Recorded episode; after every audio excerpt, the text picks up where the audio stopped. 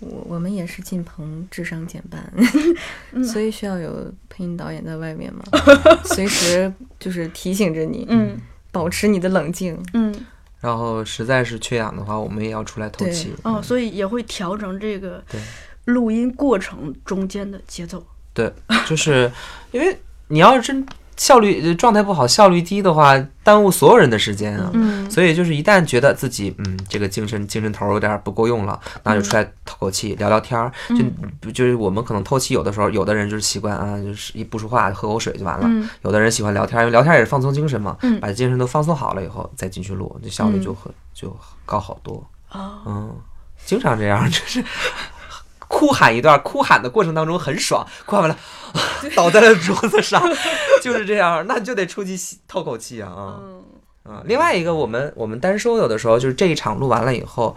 呃，下一场在录的时候，虽然我们私下可能会准备，但是嗯在临录的时候，录到下一场，我们还是再会再看一遍下一场的片子，保持一个新鲜感。嗯然后这个时候也是给我们调整状态、休息的时间。上上一次录的呃很累的话，我们就啊喘口气，然后嗯看看词什么的，接着再录，会有一个节节奏调整。